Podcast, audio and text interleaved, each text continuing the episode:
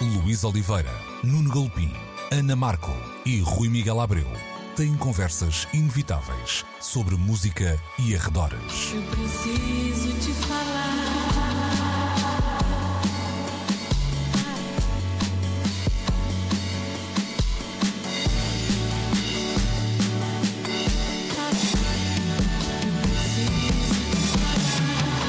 Agora na Antena 3. Precisamos de falar. Muito bom dia, sejam bem-vindos a mais uma edição de Precisamos de Falar, como sempre aos domingos na Antena 3, entre as 11 e o meio-dia. Estamos sempre no RTP Play, estamos sempre em antena3.rtp.pt, nas diferentes plataformas onde podem subscrever também o programa em formato podcast. Luís Oliveira, Rui Miguel Abreu, Nuno Galpim, Ana Markel os quatro da Vida Airada para mais uma hora de conversa na 3 e vamos começar hoje pelo na Festival da uh, Canção. Na passada na semana, no passado sábado, terminou então mais uma edição. Os Black Mamba foram os uh, vencedores e eu vou falar com.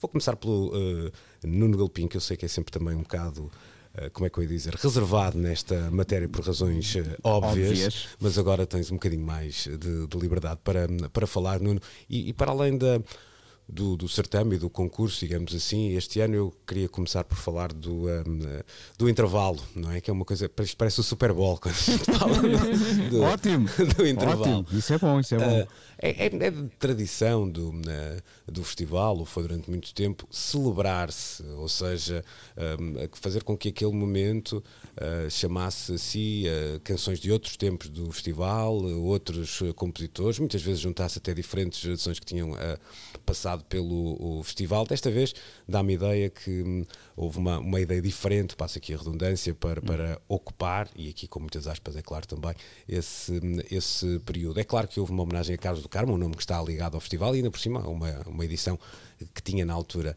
um, uma edição de reconciliação, vamos dizer assim, que tinha um peso muito uh, importante, mas acabou por nem ser esse momento o, o celebrado na, na, voz do Dino de Santiago e depois José Mário Branco, José Afonso e, e Sérgio Godinho uh, assinalando uh, 30 anos de três uh, discos diferentes, não é? Um, que 30, não, portanto vou fazer mal as contas antes fossem 30. são mais? São mais, são mais. Ajuda-me lá, Nuno. São 50 anos. 50, 50. 50 anos. Poxa, até, caramba, agora até eu envelheci. Um, que, que, ideia teve por trás de, de, de tinhas esta consciência de, de, vamos lá celebrar algo que ultrapa, ultrapassa as barreiras do, do Festival da Canção um, uhum. que, que, que, ideia esteve por trás deste, deste momento ou destes momentos televisivos? Deixa-me fazer o contexto para que não pareça que isto foi uma ideia que este ano gerou a diferença. Sempre houve, na história do Festival da Canção, eh, momentos de, do tal intervalo de Super Bowl que escaparam à história ou à celebração da própria memória do festival. Em 78, por exemplo, a Elis Regina foi convidada eh, para atuar eh, entre o desfile das canções e a votação.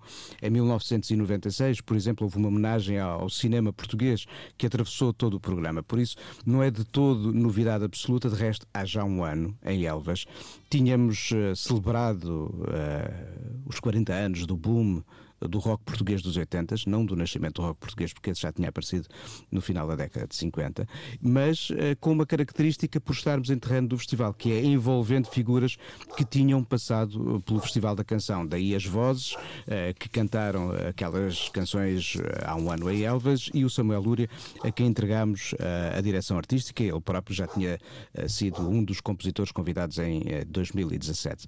Este ano, de facto, a homenagem ao Carlos do Carmo, e falando apenas apenas da final, porque houve outros números uh, mais focados na memória do Festival da Canção nas semifinais. A Dora voltou para cantar o Não Sejas Mal para Mim, a Lúcia Muniz para cantar O Meu Coração Não Tem Cor e o Agir foi desafiado em segredo, sem que o pai soubesse, a lembrar a Flor Sem Tempo e o Depois do Adeus do, do Paulo de Carvalho. Mas para a final, por um lado, era inevitável evocar eh, a figura que desapareceu no primeiro dia do ano e que, como dizias há pouco, tem de facto um peso enorme na história do próprio Festival da Canção. Em 1976, de facto, uh, o Carlos do Carmo foi convidado a ser a voz de todas as canções. E esse era um ângulo inevitável para uh, prestarmos esta homenagem. Ir buscar algumas das canções que passaram pelo Festival de 76 e entregá-las a grandes nomes do fado de hoje e mantendo o trio eh, de guitarristas com, com o qual o Carlos do Carmo gostava muito de, de, trabalhar. E daí terem surgido o Ricardo Ribeiro, o Camané e a Ana Moura.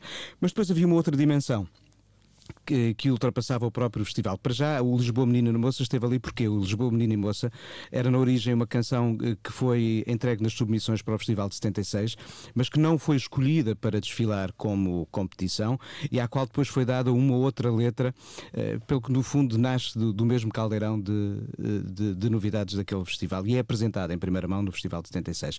Mas havia uma outra dimensão em relação ao Carlos do Carmo que nos interessava também explorar, que era a do homem que que, com muito poucos, criou uma obra sobre a cidade de Lisboa. E era importante uh, pensar o que é Lisboa de 2021 uh, eh, com os ecos do que foi a história de Lisboa cantada pelo próprio Carlos do Carmo. E daí o temos desafiado o Dino de Santiago para na sua linguagem e no seu tempo, nos dar uma outra visão sobre um clássico que não tenha passado pelo Festival da Canção. E aí os putos, o Dino também já passou pelo Festival da Canção. Estas ligações acabam por estar sempre, uh, às vezes, intercruzadas, se não logo na linha da frente, logo na, no segundo plano. Depois, sim, a homenagem central desta, desta edição. Uh, são três discos marcantes que fazem 50 anos este ano. Mudam-se os tempos, mudam-se as vontades, o Cantigas do Maio e os Sobreviventes, que apesar de gravado em 71, é editado em 72, mas logo no final do ano sai o EP do Romance do Dia na Estrada, que enceta discograficamente a obra do, do Sérgio Godinho.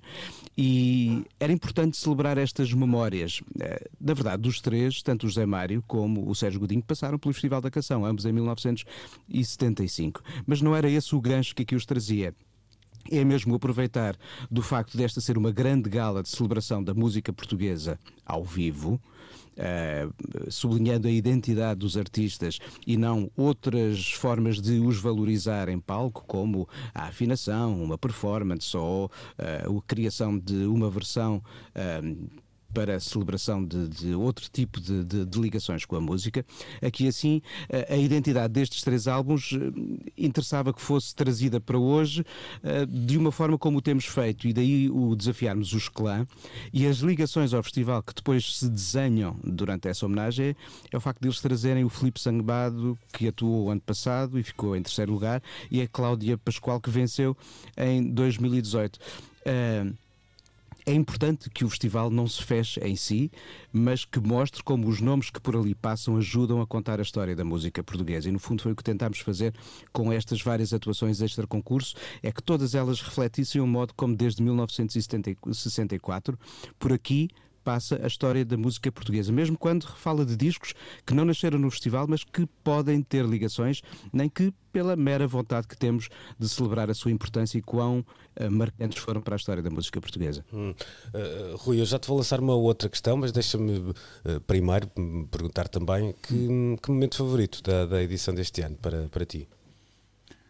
Sem dúvida que. que eu, sei, homenagens... eu sei a resposta, mas. É, sem, sem, dúvida que as homenagens foram, foram muito importantes. Eu gostei muito de, daquilo que o Dino fez, gostei muito, muito também daquilo que os clã uh, e, e, o Filipe e a Cláudia fizeram. Um, aliás. Uh, fiz uma espécie de apelo público a que uh, estas uh, vénias resultem em edições de, de discos, porque uhum. acho que há ali. Uh, aquilo pode ser o princípio de uma, de, de uma história. Um, e, e, a música portuguesa a celebrar-se a si própria é uma coisa que é saudável. Nós olhamos tantas vezes para fora e, quer dizer, recentemente houve homenagens prestadas ao Lou Reed, a, a, ao Prince, a, ao, ao David Bowie Bowie, eh, porque não também eh, termos essa capacidade de ir celebrando a nossa música? Claro que já aconteceu, os humanos, etc., em que os próprios uh, clãs estiveram de alguma forma envolvidos.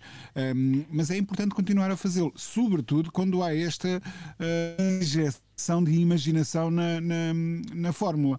Uh, agora, eu acho que há ali um momento simbólico muito forte na, na, na passagem do, do Dino um, por aquele palco, numa noite em que ele se dividiu um, por outros palcos ainda por cima, um, com a música a ganhar outra vez essa urgência de, também de uma certa uh, militância, de uma certa afirmação uh, política, que eu acho que não é desligável daquilo que o Dino ali foi fazer.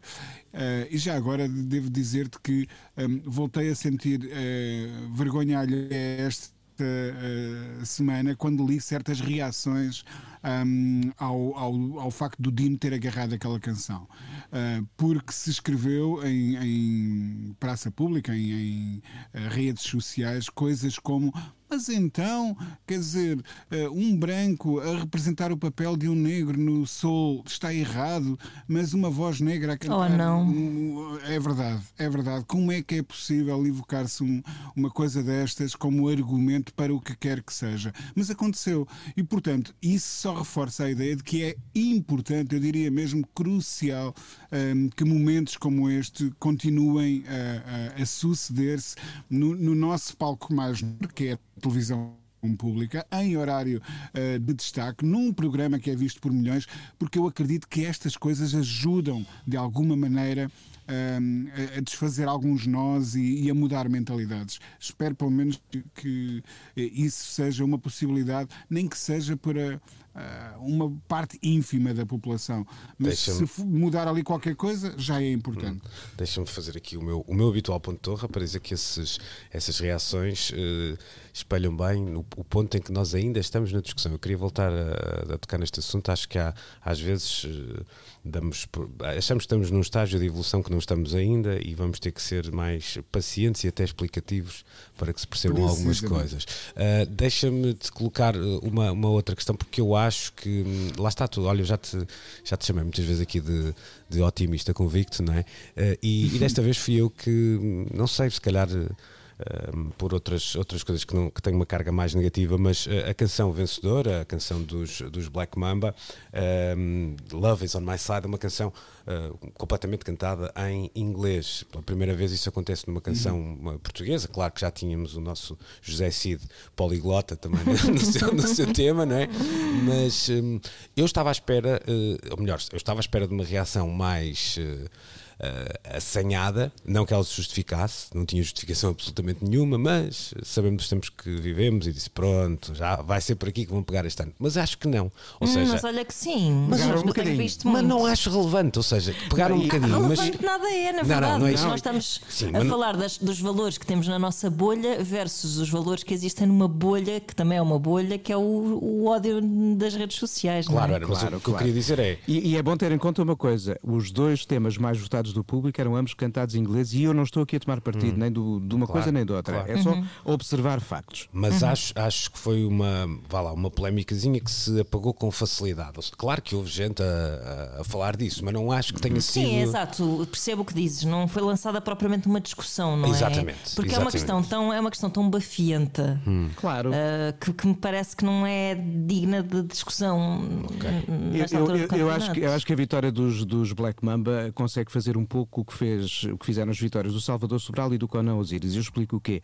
Uma, a da desmontagem do que é o conceito da canção de festival e a outra, a ideia de que um artista vindo de espaços mais alternativos não tem lugar num festival uh, mainstream de grande comunicação para o grande público.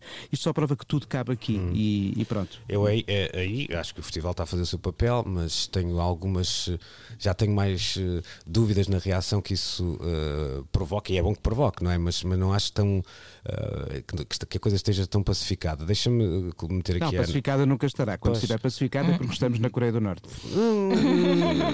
não, não é tanto por aí. Mas, oh, oh, oh Ana, deixa-me lá ver se tu, tu és boa a analisar estas coisas. Porque é que tanta gente, e tanta gente ainda por cima que durante 360 dias do ano até faz gala de ser muito woke em tudo e mais alguma coisa, depois continua a usar espaços como o Festival da Canção, não sendo o único, uh, mas para atropelar tudo aquilo que defende nos outros 360 dias do ano e epá, uma passagem, uma, uma passagem até de sem muito sem muito cuidado e sem muita profundidade pelas caixas de comentários dos, dos jornais é uma coisa assustadora neste, neste dia, porque vai uh, do, do, body shaming à, à, roupa de toda a gente e, e ninguém, ninguém, ninguém sai ileso numa coisa destas e depois vai às canções, etc, etc, etc. Uh, porque é que o festival ainda é para muita gente, e volto a dizer, muita gente que durante 360 dias do ano gosta muito de ser eh, outra e depois coisa. vai ali a chincalhar, não é? E parece que tem ali aquele golden ticket, não é? É um bocado. Pois é, é, é por acaso é um fenómeno bizarro. Porque, porque... é que é o, o é, um, eu diria, é uma tradição. É, está é, é bem, está bem. Mas... É, o peso, é o peso de uma tradição que uh, não faz sentido hoje em dia, porque o festival já não é o que era, ou seja, as pessoas já vão naquela disposição de. Uh, com, aliás, como eu própria me lembro de eu e a minha família irmos ver o Festival da Canção, às vezes íamos para rir, porque havia de facto alguns, houve alguns episódios do Festival da Canção na nossa história que também foram bastante risíveis, não é? E porque sim, porque era, o, porque era as roupas, porque era uma, era uma estética e, e nós íamos para gozar com aquilo que nós víamos para gozar às vezes, pronto. Um, e, e, ficou um bocado essa ideia de que da, a canção festivaleira, um, uma certa ideia de que era uma coisa bimba e folclórica e tola, e, e as pessoas que são muito woke no resto do ano depois uh, custa-lhes um pouco baixar a um nível de uma certa cultura popular, que para elas é baixar, não estou a dizer isto a fazer qualquer tipo de juízo, para elas é baixar, um, e, um, e abordarem esse, esses produtos, não é? produtos televisivos, como abordam uh, outros produtos mais dignos na sua cabeça. Ou seja, é um bocado como. Um, se aparecer, como me lembro até há pouco tempo de aparecer um, uma telenovela que penso que da TVI, que andava aí anunciada até pelos, pelo metro e pela rua, isto já foi há, há uns anitos, mas poucos anos, uh, que tudo passava-se na comunidade cigana. E uh, bom, eu não sei, eu só me lembro de ver o genérico e o anúncio e pensar assim: ah, isto é super errado, isto de certeza que vai ter aqui um eco. Um, muito impactante não é neste, neste discurso agora de woke do século XXI e que é um discurso importante e que é uma discussão importante e na verdade, zero. Não ouvi falar de nada daquilo. Porquê? É porque é uma novela e porque as novelas tradicionalmente são uns produtos menores, portanto, eh, quem as consome. Uh, ou seja, há este tipo de condescendência um bocado ridícula às vezes por parte desse discurso. Verdade, verdade. Que é um bocado tipo, ah, olha, esta gente, este povo, eu estou a dizer isto tudo uh, imaginando um discurso, não é? Não, estou a, não, não são as minhas palavras, mas este povo nunca irá perceber Uh, isto é uma, é uma porcaria, portanto, não nos vamos prender aqui a discutir uh, uma telenovela ou, neste caso, um festival da canção. Pronto, uh, eu acho que é um bocado por aí. Há, há, de facto ainda certos produtos da cultura popular que algumas pessoas consideram menores e por isso não dignos de figurar numa discussão sobre coisas eu importantes. Percebo, eu, na verdade, acho que isto é só ser condescendente uh, e paternalista. É eu percebo isso, Ana. Só, só me faz confusão e faz-me mesmo alguma confusão que muitas dessas uh, pessoas, quer dizer, não estamos aqui a falar, isto não, não parece o Otávio Machado, vocês sabem o que é que eu estou a falar, não é isso? Cada um tem o seu, a sua rede de, eh, de, de contactos até nas redes sociais, mas volto a dizer, acho que as caixas de comentários que são públicas também dão para perceber isso. Mas muitas vezes, até quem defendeu uh, o Salvador uh, Sobral como se ele precisasse de ser defendido, porque dá-me a ideia que estava super confortável com, a, com, com, tudo sim, o que sim. apresentou ao vivo, não é? Uh, são exatamente as mesmas pessoas, ou seja, que iam numa ideia de defesa da diferença e da etc, etc, etc. São pessoas que depois, um, de facto, pá, compram um bilhete dourado ao Willy Wonka e têm ali uma 3, 3 horas para estarem em frente ao computador e é para despejarem demasiado ódio. E, e eu percebo que tu estavas a dizer que, ok, houve um tempo em que um, tu podias até uh, também querer fazer daquele, daquelas horas um exercício de sátira. Uh, Exato. Mas nós temos. Pá, há tanta coisa para ver. Eu já disse isto ao Nuno. Oh, Nuno, vou fazer aqui uma confissão, tu não me leves Sim, a mal. Até, até um, é, um, é meio um humor velhinho, uh, diria, bafiento. pegar eu, nessas coisas muito clichê e. Eu nunca levo nada a mal. Não, não, vou, vou fazer uma confissão que nunca, nunca fiz e não, olha, não, não, não estava a contar fazê-la até neste programa. Mas aqui, o ano passado, acho que foi o ano passado, há 10 anos, o Nuno fez-me um convite para estar no júri do festival. E eu disse: É Nuno, um facto. Pronto, e eu disse: Nuno pá, adoro o que vocês estão a fazer com o festival, vou, vou estarei atento se, se conseguir estar, mas sempre sentia que se estivesse ali estava-me a pôr em bicos de pés, porque durante muito tempo aquilo não fez parte da minha vida. E não fez parte da minha vida porque eu teria outros interesses que não, inter- não interessam se eram melhores, se eram piores, provavelmente eram piores. Estava a ver um jogo da, da segunda Liga Alemã, provavelmente sem interesse nenhum de futebol Opa, ou de outra sim, coisa qualquer. E ali era na altura em que nós éramos adolescentes, quer dizer, aquilo, aquilo mesmo. Aquilo era uma macacada para nós, pronto. Pronto, mas- também éramos uns snobs. eh, Está bem, mas e tínhamos não- direito a selo, O que eu não consigo perceber é essa vontade de. Ou seja, continua a ser um certame Pois, que toda a é gente uma coisa- ama odiar. Pronto, É é, isso, isso. é isso, E exatamente. se calhar Mas, é a mas, sua Luís, força, posso- mas eh, pá, não sei. Posso dizer aqui Claro. uma coisa? Ahm, ahm, eh, e faço, como tu, uma certa meia-culpa de ter andado muito tempo distraído e já dei os parabéns ao Nuno. E não é porque nós partilhamos este espaço. Ahm, já dei os parabéns ao Nuno por, por esta reinvenção do festival. Mas há aqui uma outra coisa.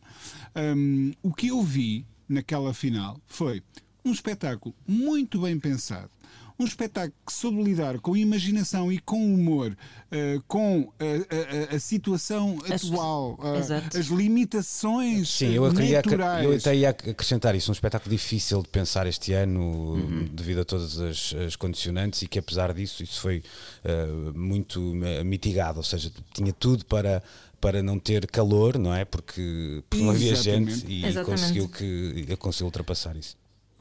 Excelentes textos para os dois apresentadores, com eles os dois muito bem, com muita graça. Um, um espetáculo que visualmente eu acho que foi, sinceramente, irrepreensível. Ah, e depois que teve. ah, Atuações melhores e outras piores, umas de que eu gostei mais, outras de que eu não gostei absolutamente nada. Isso é normal, acontece todos os anos. Hum, e, e- e com aqueles momentos protagonizados, co- como já falámos, pelo Dino e, e pelos clã com os convidados, hum, absolutamente incríveis. Portanto, o que é que há para atacar numa coisa destas, sinceramente? Hum, Eu até vi pessoas tristes por não poderem pegar em nada. Pois, sabes que eu, Ah, eu- isto não está copiado, afinal. Pois, eu, eu vou, a eu vou colocar-me outra vez no, no meio da, da conversa, do, do ponto de vista muito pessoal. Eu não sou artista, para, para felicidade de todos vocês, não tenho que ouvir És com as minhas. Sou artolas só, eh, mas acho que começa, às vezes, para determinadas apresentações públicas, parece que é preciso coragem e não devia ser. Ou seja, tu, tu passaste por, uma, eh, passaste por um, um vexame digital só porque foste apresentar a tua arte, não devia fazer parte da, da coisa. Mas lá está, eles são todos muito mais preparados para eu do que, do que isto. eh, e, e aqui também estou a fazer um bocado uma figura do Calimero. Deixa-me só terminar com o Nuno, porque já vamos longos nesta conversa, mas achamos todos importante. Nuno, eh, Ainda quer dizer uma coisa. Força, força. conta. Um leque de, de novos eh, compositores, um, leque de novos intérpretes lançados nos últimos anos. Num caminho começou, e aqui também a vénia feita ao Henrique Amaro, que, que esteve no relançamento vá lá, deste, Naturalmente, deste formato do, do festival. Um, que, que- é claro que há sempre um caminho a fazer, mas tu- como é que tu achas que isto, ou seja, em que estágio é que tu achas que está um novo Festival da Canção e o que é que faz sentido fazer, já não digo em 2021, mas em 2022, eh, é consolidar este caminho? Há, há um outro, hum, há, há outras áreas de intervenção que falta ainda a caminhar? O que é que tu, como é que tu vês um, um futuro a um, curto, médio prazo do, do festival, desse ponto de vista artístico, é claro? Sem eu dar aqui caixas para a imprensa. Claro, claro. Mas, por exemplo, hum, eu acredito que possa continuar a crescer gradualmente o espaço para as livres submissões de canções. Nós vimos eh, duas canções bem estruturadas e diferentes entre si a ser escolhidas este ano. Eu confesso que gostei particularmente da canção do Miguel Maroco, Girassol, que é uma canção que poderia caber claramente na playlist de, de uma Antena 3 como uma canção de um São Pedro e de outros cantautores que nós temos eh, apresentado aqui na rádio. Ahm, acho que devemos continuar a trazer estas celebrações da música eh, para momentos eh, não competição, como fizemos eh, o ano passado e como fizemos este ano. Ou seja, acho que já arrumamos, de certa forma, as, as relações possíveis de memórias cruzadas com a história do próprio festival. O festival a falar de si mesmo Não quer dizer que não se volte a fazer, mas acho que já se experimentaram uh, todos os diálogos possíveis e imaginários e há que continuar a encontrar outros modos de, com esta família de artistas, os que estão a passar agora pelo festival e outros que em tempos passaram por lá, uh, continuar a celebrar a música portuguesa. E quanto aos, aos compositores a continuar a convidar, todos os anos a música portuguesa está-nos a dar revelações de grandes novos talentos. Há muita gente que já passou como intérprete pelo festival mas que também compõem, e estão aí claramente, se calhar, alguns nomes que mais anos, menos ano, hão de aparecer uh, pelo, pelo festival. Houve outros artistas que este ano não podiam vir e que, se calhar, numa próxima edição estarão dispostos uh, a E artistas que vieram no passado recente e que podem regressar, porque isso sempre aconteceu, não é? Também, Sem não? É? dúvida hum. nenhuma. E o, o, o, Tatanka, por exemplo, há um ano não tinha podido participar porque tinha dois concertos dos Black Mamba precisamente nos dias das semifinais. Ou seja, às vezes as indisponibilidades não são os nãos definitivos e estamos sempre sempre um pouco atentos à forma como se faz o puzzle. O que interessa é que o puzzle, uma vez completo, reflita a diversidade e a sensação de sim, estamos a olhar não para toda, mas para um retrato possível do que é a música portuguesa hoje em dia. Sob a produção deste ano, já agora posso contar um pouco como a coisa se fez. Foi em janelas de ecrã durante meses e meses, em Zooms e reuniões em Teams, tanto que a primeira coisa quando, que eu dizia, quando finalmente pude encarar as pessoas, foi aquela expressão do Ah, tu não és um ecrã. E, e, e, ver as pessoas e senti-las. Eh, eu só, só, só estive presente nos ensaios, nas gravações e nos programas uh, da final, ou seja, só, só na última semana é que estive presente. Todos nós éramos testados antes de entrar ou seja, chegados à instalação de, às instalações da RTP, fazíamos um teste e, mediante o negativo, podíamos avançar para trabalhar na produção e toda a gente testou negativo, ou seja, estávamos numa bolha e com algum uh, conforto entre nós, apesar de todos com máscara, só no palco é que uh, as máscaras saíam da parte de quem ia atuar e na Green Room da Inês. De resto, toda a gente sempre a respeitar as regras. Epá, mas eu não estava num estúdio de televisão há um ano e o, o, que foi de repente estar entre pessoas, jantar com amigos, partilhar de novo um trabalho que é coletivo, mas sem ser através de um ecrã de computador.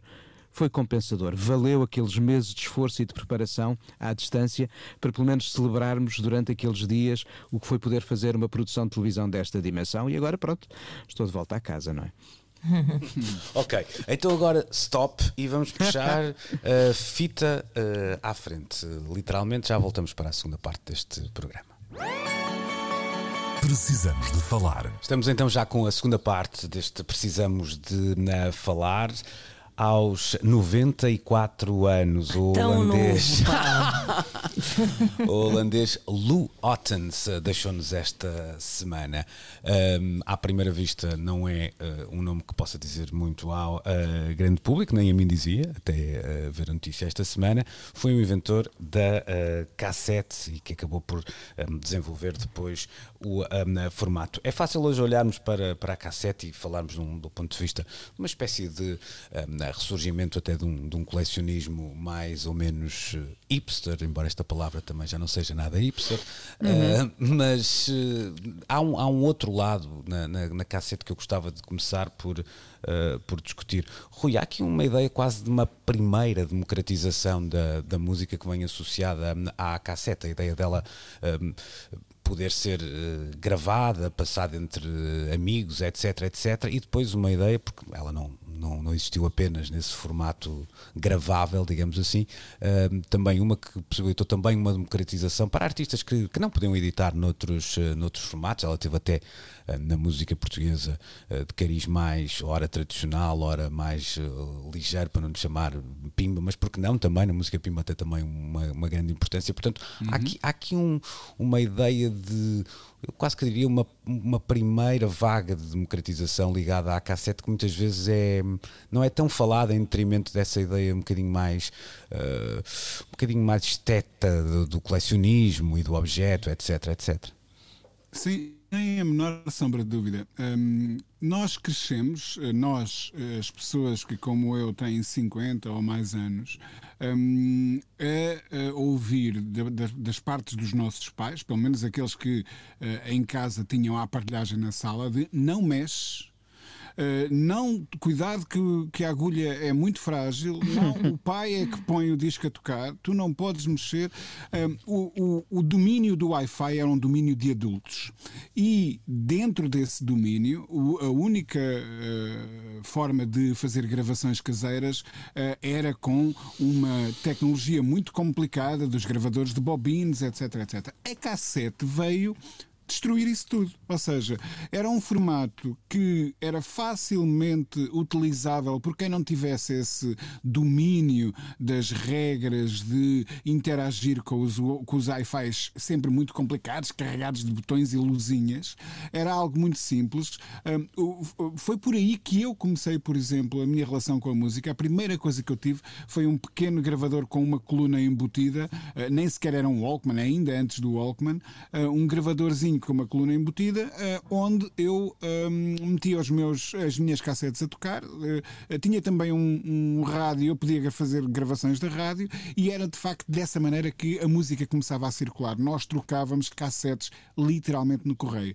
E tu disseste aí uma coisa muito interessante. Nós, quando, quando pensamos no, neste formato, uh, e no caso português, podemos de facto um, pensar nele como um veículo de disseminação muito eficaz uh, dessa música mais popular que se comprava nas relotes e nas feiras populares, etc, etc, etc. Mas a cassete, ao mesmo tempo, foi um veículo fundamental para a música mais experimental. Portanto, um, um suporte que, por um lado, servia uh, uh, essas uh, músicas um, de feira, etc., e por outro, servia uma rede quase invisível de, de, de produtores e músicos um, com uma visão muito mais obtusa, se quiserem, da música, um, diz muito do alcance deste este formato. Uh, e tu tens toda a razão. Foi talvez a primeira vez que a música se democratizou. E, para terminar, não esqueço que um, a, a dada altura a cassete foi vista como uma era ameaça à própria indústria Ora, bem. Claro. O disco já também já. Lembras-te daquele anúncio Home Taping e Exatamente. Exatamente. Exatamente. Vinha impresso nas, nas, nas, nas, é, nas cassetes. dos discos. Dos discos, sim, sim, sim. sim. A, a, dizer, pá, não gravem discos em casa porque está a matar a música. Pelo contrário, e eu, eu acho creio que. Uma ótima maneira de ajudar a música. E corrijo-me, Rui, se eu estou errado. Não havia um, um imposto ou uma taxa que a cassete branca pagava prevendo já eventuais utilizações em direitos de autor? Eu penso que isso só aconteceu bem mais tarde. bem mais tarde, bem mais tarde. Sim, sim, sim, sim. Mas depois surgiu. na tal, na tal lei da cópia privada. Exatamente, etc, etc. exatamente. Deixa-me só acrescentar aqui assim que eu tive a sorte de ter um pai que me deixava mexer e estragar nas agulhas do giradisco. Olha, já, já, uh, Nuno, já vou voltar a ti até para esse lado do, do colecionismo. Ana, há, há aqui um certo romantismo também na, na na cassete, e aqui romantismo, a palavra é usada, é usada até com, com todo o seu propósito, acho eu, porque ela serviu mesmo de até de uma espécie de declaração de amor alternativa, em vez de fazermos uhum. uma, não é, um bilhetinho a dizer gostas de mim com um quadradinho sim ou não, uh, oferecia-se uma cassete com ou a tal mixtape com as nossas Exato. músicas favoritas. Uh, eu, eu, aqui há uns tempos, numa viagem ao meu arquivo pessoal, este, esta expressão é aqui muito pomposa, porque estamos a falar de, não sei, duas dezenas, três dezenas de cassetes que terão sobrado de, de, diferentes arrumações e mudanças de casa, etc. Um, achei muita piada ao que encontrei por. por porque convivia num, num, lado da cassete os Sonic Youth e no outro lado os Resistência. Uh, e eu percebi e eu percebi que aquilo tinha a ver com com o acesso, ou seja, a capacidade que eu tinha de chegar ao disco A ao disco B, emprestado de, de um amigo, de um primo, etc., e de imediatamente Sim, gravar e ficar com aquilo, para... não é? Exato, às vezes até se gravava uh, sem ouvir, não é? Um bocado tipo, ah, andas a ouvir isto, confiavas um bocado e misturavas. Não, não gravavas da rádio?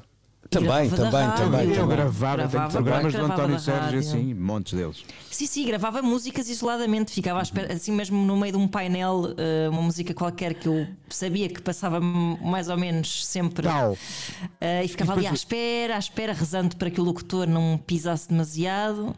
E depois pumba.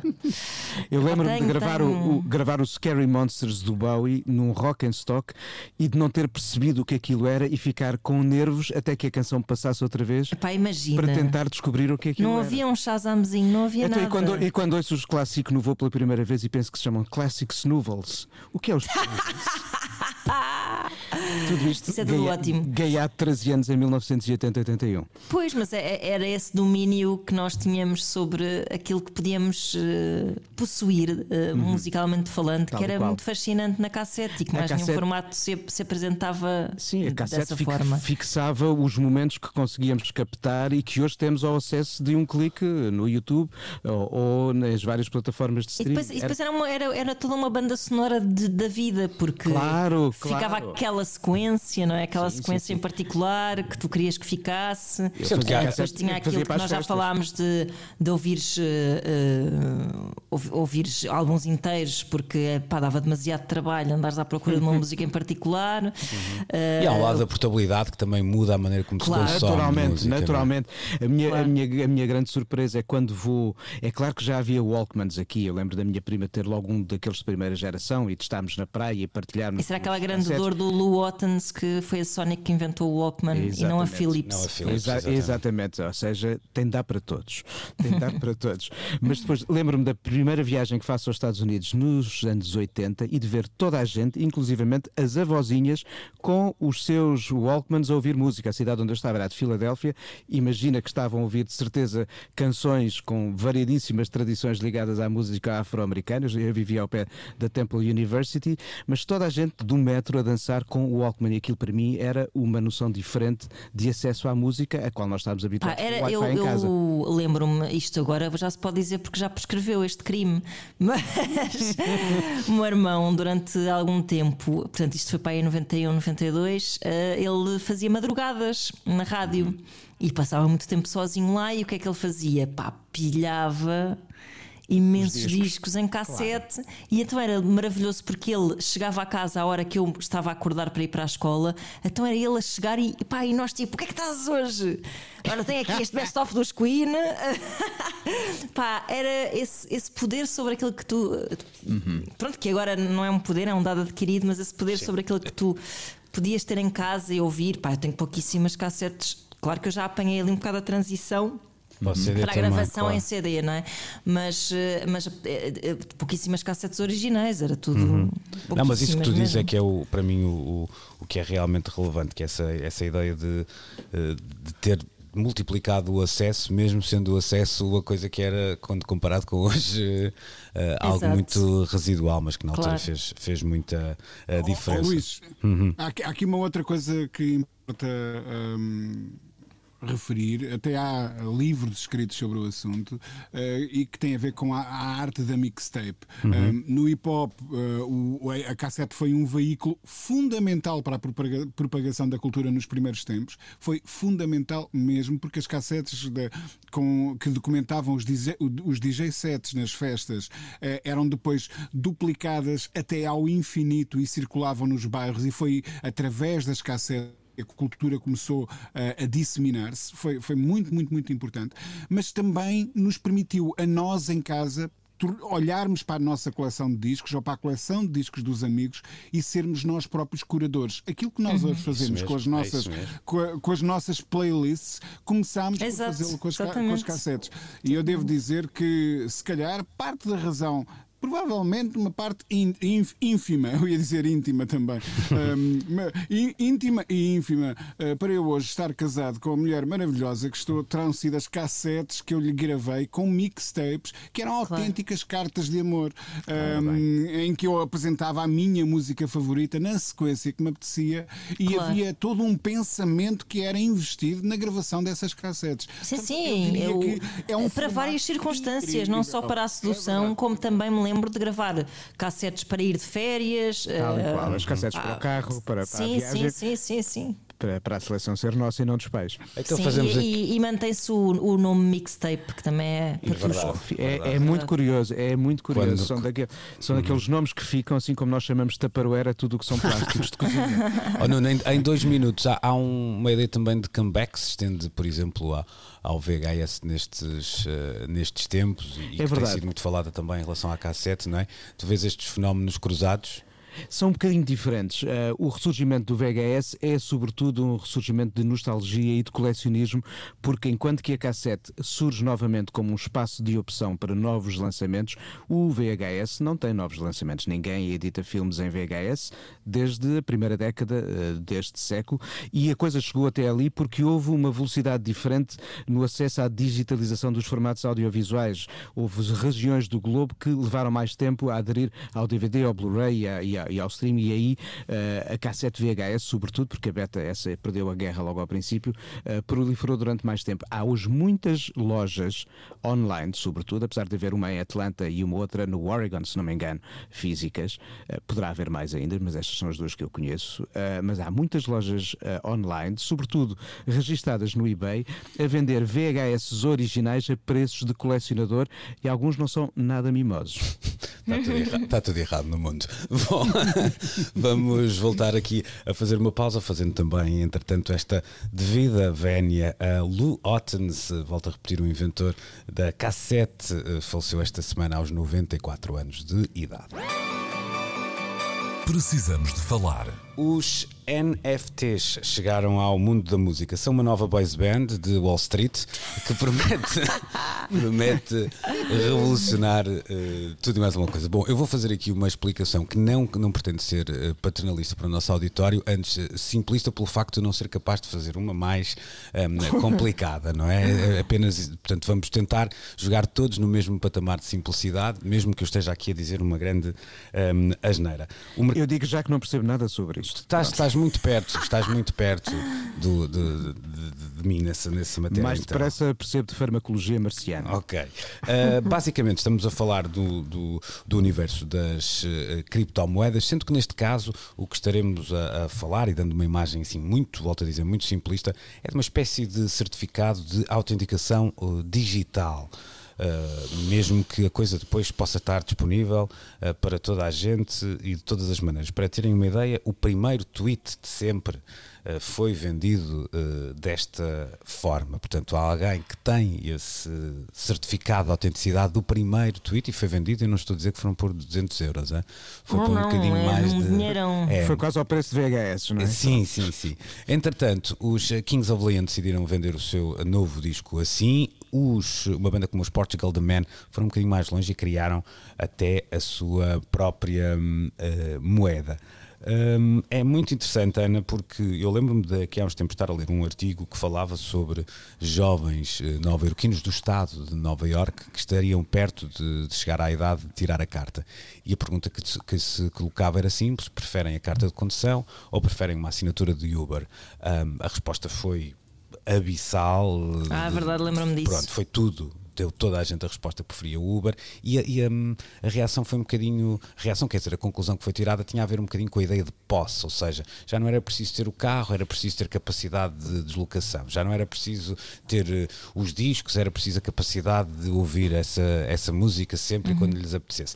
Hum, isto não muda o jogo, mas dá-nos a ideia de que a posse, a autenticidade, até uma ideia um bocado capitalista de, eh, de, de- de propriedade privada, vamos dizer assim, eh, ganha um peso que eu pensava que já não fosse ganhar eh, em 2021 porque- e associado então à arte e à arte digital em particular. Sim, foi aí que tudo começou. Pois é, é um movimento interessante porque essa questão da propriedade, desde os primórdios um pouco da internet, que tem posto tudo em causa, não é? Que, aliás, antes dos primórdios da internet, estávamos aqui a falar de pilhar discos e, e gravá-los em cassete. Hum, Portanto, eu creio que, eh, que, se calhar, como uma forma de ruptura com essa ideia um bocado de bandalheira digital que existe em relação à propriedade, eh, se criou agora e também um bocado no seguimento deste, hum, como é que eu ia dizer, sucesso da criptomoeda. Que não se anda a falar de outra coisa ultimamente, uh, que um, houvesse esta necessidade um bocado de, do mundo digital brincar, porque isto nesta, nesta fase ainda me parece um bocado tolo e incipiente, brincar ao mundo real e criar. Uh, esse, essa autenticidade, não é? Uh, artificialmente, pois, na verdade. Eu concordo, eu concordo o que estamos aqui a falar é tipo, uh, sei lá, Grimes fez uhum. uma, uma macacada lá, uma montagem foleiríssima uhum. com os bebés com umas asas e não sei o quê. E aquilo foi vendido como arte digital. Eu já vi aquilo, posso fazer um save as claro. e guardar no meu uhum. desktop, mas alguém pagou milhões por aquilo. Um, e tem lá um, há de ter um, não sei como, um documentozinho que diz sou proprietário da uh, Sim, versão... é uma espécie de token digital, não é? Exato, assim. exato, pronto. Uh, isso parece-me parece que é tudo um bocado ricos a, a, brincar, não é? Pois, é quando tu disseste a... que era a brincar, tens por aí a palavra ricos, porque nós estamos ricos a volta a, brincar, a dizer. Claro, hum. claro. É como se houvesse todo um mundo paralelo agora em que.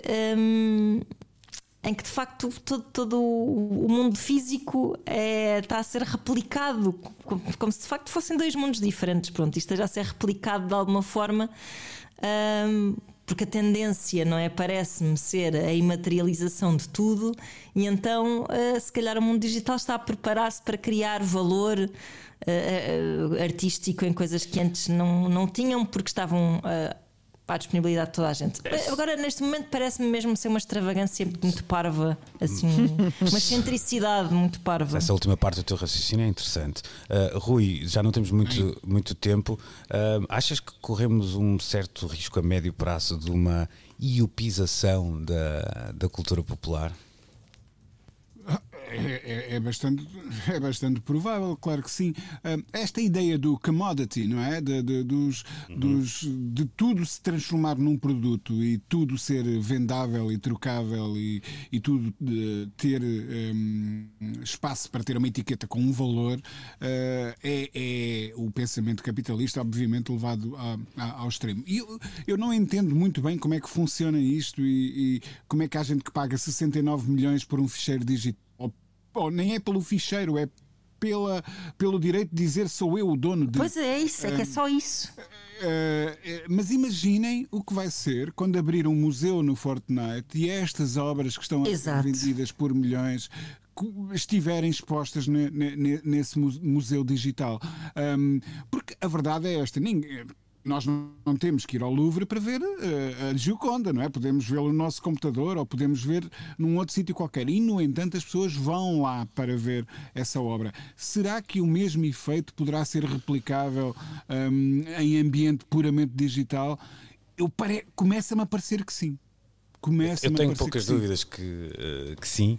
Uh, posso não gostar desse mundo, mas tenho poucas dúvidas que é pois, para aí claro, que, claro. que, vamos caminhar. Nuno, tu, tu, já escreveste várias vezes sobre cruzamentos entre arte e negócio, não é? Uhum. mas um, de alguma forma eles não se mantêm, não, não têm mudado muito no, nos últimos anos uh, nas, nas, suas áreas uh, mais tradicionais, quer dizer, por mais, por mais loucos que possam ser alguns leilões, e até já falamos disso aqui, eles continuam um, a ser feitos em, em moldes muito semelhantes. Uh, há muitos e muitos anos. Achas que vem aí uma, uma, uma revolução, uma palavra forte nisso, mas de facto um, um, uh, um fator externo quase, porque, porque caminha entre os zeros e uns e a realidade que pode abanar essa, essa outra estrutura mais tradicional? Eu acho que é inevitável que também esse mundo uh, cresça e evolua e siga o, o próprio uh, desenvolvimento das artes digitais.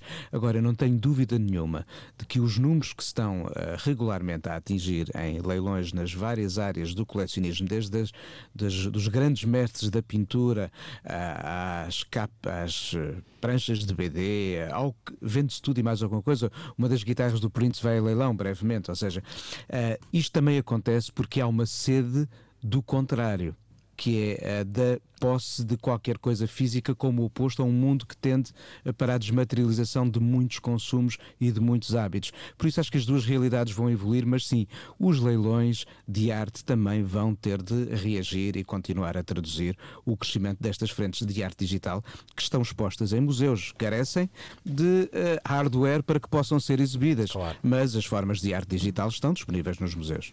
Pronto, então fica aqui em primeiríssima mão. Há pouco o Nuno estava a falar de notícias em primeira mão. Vamos vender, vamos vender a nossa primeira emissão do Precisamos de Ah, Falar. olha, como, milhões. Como é, Isso é exatamente. que era, e sabes o que é que fazíamos? Hum. Íamos finalmente almoçar. Pronto, exato. vamos- Eu gosto desta mais. O Nuno, Os quatro. O Nuno pensa como, aquele, como aqueles tipos que, que ganham 150 milhões de euros no Euro Milhões e depois Que é que dizem assim vão Vamos comer. trabalhar. Não, não, dizem que vão acabar de pagar a casa, não é? Que é uma coisa que é. é uma- mas Não, não, eu quero almoçar, mas eu não disse onde é que era. claro. Bom, rapaziada, estamos. É na Austrália. Exato. Estamos então, eh, estamos então conversados. Eh, na próxima semana voltamos às edições regulares de Precisamos de Falar. Bom fim de semana. Tchau, tchau. Tchau, Até tchau. Um abraço. Precisamos de falar.